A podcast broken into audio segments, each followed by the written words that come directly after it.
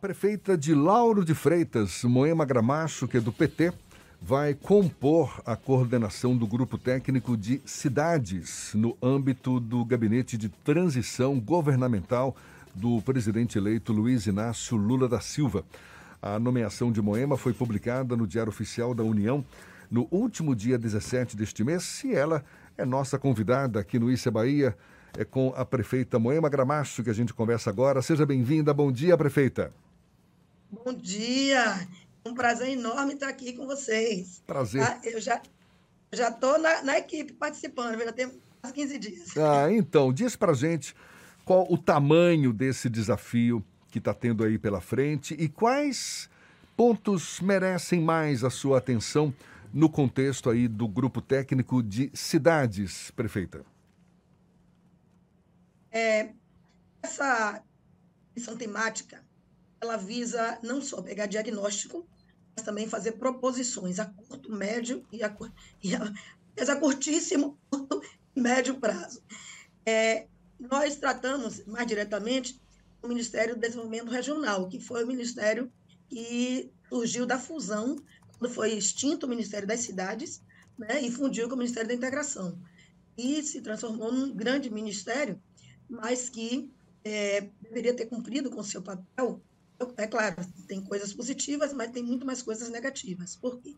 Apesar de ter sido, na época, uma, uma ideia de economizar, que teriam dois ministérios, fundir um só, só que não economizou, porque manteve a mesma estrutura de cargos, manteve toda a estrutura anterior. Só economizou mesmo foi na parte do investimento.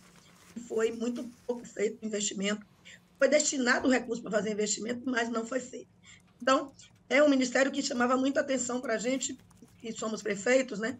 Eu sou vice-presidente da Frente Nacional de Prefeitas, Prefeitos e sou presidente do Conselho Deliberativo da Associação Brasileira dos Municípios. E aqui na Bahia, presido o consórcio das policlínicas, né? Que é um sucesso, um consórcio que já tem hoje 24 policlínicas, é uma parceria com o governo do estado importantíssima. E eu estou fazendo parte dessas três entidades.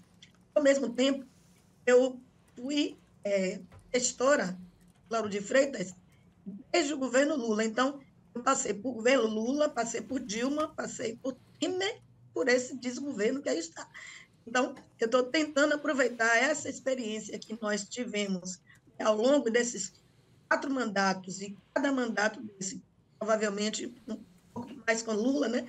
e depois com os outros, né? porque Lula foram dois mandatos, nós temos condição fazer uma avaliação do que foram os governos Lula e Dilma, do que foi Temer, que foi aquela transição, e esse desgoverno aí. Então, nós estamos querendo aproveitar esse, essa análise que nós podemos fazer, porque vivenciamos de perto né, é, o tratamento dado pelo governo federal aos municípios, e, ao mesmo tempo, em participando das entidades nacionais e também do, da Policlínica aqui na Bahia, a gente tem buscado dar a contribuição da gente do ponto de vista não do município de Lauro de Freitas, da experiência que vivenciamos só no município, mas das diversas é, referências, reuniões e contatos que temos com os prefeitos do país inteiro.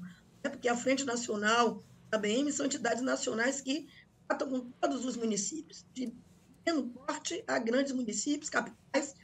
A gente vem fazendo esse acúmulo de discussão sobre quanto nós tivemos dificuldade nesses últimos quatro anos. Muito difícil para as prefeituras. Moema. É, nós estamos participando assim, dessa forma. Diga. Moema, bom dia, Ernesto aqui. Estou é... com Jefferson e Ernesto, né? Os isso, dois? Isso, exatamente. Okay. Na época do, da aprovação do Estatuto das Cidades, depois da criação do Ministério das Cidades, havia muita expectativa de que algumas políticas públicas iam ganhar materialidade. Por exemplo, a questão do destino dos resíduos sólidos, que é um problema grave para toda a cidade, independente do seu porte. É, os, a questão do transporte é, metropolitano, habitação. Eu queria me centrar aqui nessas duas questões. Uh, no transporte, inclusive o prefeito da capital, Bruno Reis, tem sempre feito esse debate de que vai haver um colapso se não houver uma solução para o financiamento do transporte nas grandes cidades. E sobre habitação, Moema, o que é que é, qual é a expectativa que se pode ter é, considerando o déficit habitacional, que é bastante conhecido e começou a ser combatido e parou, e o déficit de habitabilidade, com a baixa condição, com a condição às vezes é, é, inadequada das condições de vida das pessoas, sobretudo nas periferias. Ô, é, Néstor, veja bem, nós, é, no período Lula, foi o período que mais se investiu nessas três questões que você colocou. Tanto na questão de resíduos sólidos, com a prática da, da reciclagem, que Lauro de Freitas mesmo, desde o início do governo Lula, que a gente tem cooperativas de catadores de lixo, de reciclagem, e implantamos também a Ecoma, que é uma empresa que trata é, justamente do reaproveitamento, tá? gerando renda, inclusive, para é, os, as pessoas que trabalham com a reciclagem de lixo. E vários programas foram feitos no país inteiro. Mas ainda assim não foi suficiente, e por isso que nós estamos agora trabalhando com as usinas, né?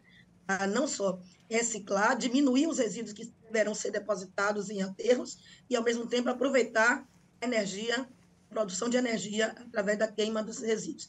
Isso muitos municípios já estão fazendo e nós já também estamos fazendo aqui. Agora, do ponto de vista da política macro, a política macro é preciso cada vez mais, com essa questão ambiental, trabalhar com o reaproveitamento dos resíduos e das diversas formas é isso que nós estamos nos propondo a apresentar como proposição, porque nos últimos anos não se evoluiu, parou nesse sentido. Os municípios não têm condição de fazê-lo sozinho, precisa desse respaldo federal e estadual. Portanto, essa é uma das metas, trabalhar a questão dos resíduos. Mas, durante esses anos, esses últimos quatro anos, nós já, já sentamos agora com o representante do MDR, Ministério do Desenvolvimento Regional, ele próprio nos mostrou o quadro é caótico em relação a todas essas políticas. É claro, você tocou aí a questão do transporte. Não só o prefeito da capital, como todos nós, nós não sustentamos mais o transporte municipal. É preciso que haja subsídio, é preciso que haja uma política de sustentação do transporte público urbano municipal, principalmente nas regiões metropolitanas, mas em todos os municípios. E essa é uma das metas que nós queríamos que fosse desenvolvida já há algum tempo e que ainda não conseguiu alcançar. Nesse governo foi pior ainda, porque colocou como se a questão do passo do idoso fosse uma grande coisa. Claro, é importante, o idoso é importante o subsídio para a gente, é mínimo diante do que a gente precisa para sustentar o sistema público. E, portanto, essa é uma das metas também, que é o investimento do governo federal nos estados e municípios para subsidiar o transporte público municipal que está falido e piorou depois da pandemia. Em relação à habitação, o representante do Ministério do Desenvolvimento Regional que esteve conosco, passando os dados de diagnóstico, passou dados tão assustadores, nós estamos com muito receio do que, que nós ainda vamos poder fazer né, para superar este problema. Nós tínhamos o Minha Casa Minha Vida. Eles acabaram com Minha Casa Minha Vida. Só deram sequência a alguns que estavam sendo finalizados. E inventou um programa chamado Casa Verde e Amarela, que eu, na campanha, brincava e dizia assim: ninguém viu Casa Verde e Amarela porque está verde ainda, não amadureceu. Mas eu brincava achando que não era de verdade, que poderiam ter feito algumas. Na mesa, com a apresentação com todos os membros da comissão, eu perguntei ao representante do MDR: quantas casas vocês projetaram para o programa Verde e Amarelo e quantas foram entregues. Olhou para mim, olhou para todo mundo e com a cara muito triste, pegou para mim e fez assim: feita nenhuma. Perguntei, mas como nenhuma? Ele disse: olha, teve projeto, teve recurso foi destinado, não teve viabilização, não se viabilizou. Eu perguntei, mas por quê? Não quis explicar. Só que, ao final de toda a apresentação dele, nós localizamos por quê. Por que é que não pôde, não, fiz, não fizeram as casas do, da Casa Verde Amarela? Quando ele fez um relato de tudo o que foi reduzido de recursos dos programas, sejam eles programa de habitação, programa de saneamento, programas de mobilidade de uma forma geral, ele aponta que tem um saldo hoje de recursos que foram tirados dessas políticas, um saldo ainda em execução, mas não todo utilizado, 3,7 bi das emendas secretas. Então, isso é lastimante, isso é, uma, é lastimável, é terrível. Então, a gente está vendo aí, há uma dificuldade. E, e o, o, orçamento que eles propuseram para 2023 é sempre assim: na área de habitação, redução de 94% dos investimentos para habitação. Imagina, se já não fez nada, ainda vai reduzir 94%. Aí quando chega na área de saneamento, da mesma forma, redução de 95%. Chega na mobilidade, redução de 80%. Ou seja, eles já fizeram um orçamento, apelou de 2023, já é só de redução do que eles tentaram investir e não investiram. E mais, ainda dizem, isso não sou eu que estou falando, são dados que eu posso, quando acabar a parte de coleta de diagnóstico, eu posso passar para a imprensa. Eu não estou passando agora detalhadamente todos os dados, porque nós ainda estamos na coleta, nós temos receio que eles parem de nos dar informações. Mas esses que eu estou falando já se tornaram públicos. Então, vejam bem, eles inclusive colocam. E é, a ideia deles era de estar com essa redução para Pelô, e como é que nós vamos agora tratar é, dessa, esse novo orçamento de 2023 se a gente não tiver condições, junto ao Congresso Nacional, de fazer isso acontecer. Lula, ele está, nosso presidente Lula e as, toda a sua equipe, agora nesse momento quem está à frente da Comissão de Transição, o vice Alckmin, ele está discutindo a PEC a, é, para o auxílio Bolsa Família, né, que é o antigo Auxílio Brasil, com mais 100, 600 reais, com mais 150 por crianças abaixo de 6 anos, família. Isso sendo um problema para poder negociar que isso possa vir a ser pago, porque eles também não deixaram recurso para isso. Eles deixaram recurso, nem pro, eles não deixaram recurso nem para 600, eles vinham praticando, deixaram para 400. E é preciso que seja feita modificação. Agora, essa PEC ela não pode ser algo que venha a ser negociado, qualquer outra coisa à frente no Congresso Nacional. Preciso que deputados entendam a necessidade de continuar cumprindo o compromisso que ambos os candidatos se, é, se comprometeram com a população. É. Porque tanto o Bolsonaro quanto o Lula se comprometeram com o Auxílio Brasil e com essa família. Então, pode agora não ter recurso para bancar. Eu vou parar um pouquinho por aqui, que já falei demais, mas só para vocês terem noção. A nossa preocupação é enorme em relação a este ministério, e nós estamos sabendo que a situação não é diferente nos outros ministérios, porque a gente dialoga com, com colegas de outras partes. Na nossa comissão, nós temos técnicos, nós temos é, ex-ministros, temos ex-governador, temos prefeitos, ex-prefeitos e temos representantes das entidades. E nós temos buscado ouvir a população.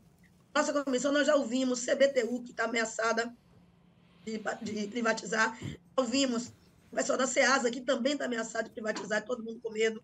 Vemos, é, ouvindo todas as apresentações do movimento de moradia, movimento de casa, é, de população de rua, e ouvindo cientistas, estamos ouvindo técnicos. Vimos a Caixa Econômica Federal, que foi muito importante para a gente, ouvido tudo o que a Caixa mostrou de obras paralisadas. A cada, a cada 10 obras, seis estão paralisadas.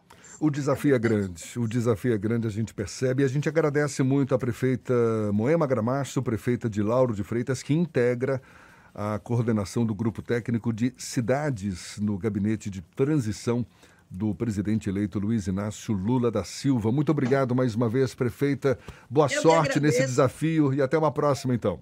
Eu agradeço. Peço desculpas aí, mas é muita coisa para falar no pouco tempo. Mas muito obrigada pela oportunidade. Agora 15 para as 9 na tarde, firme.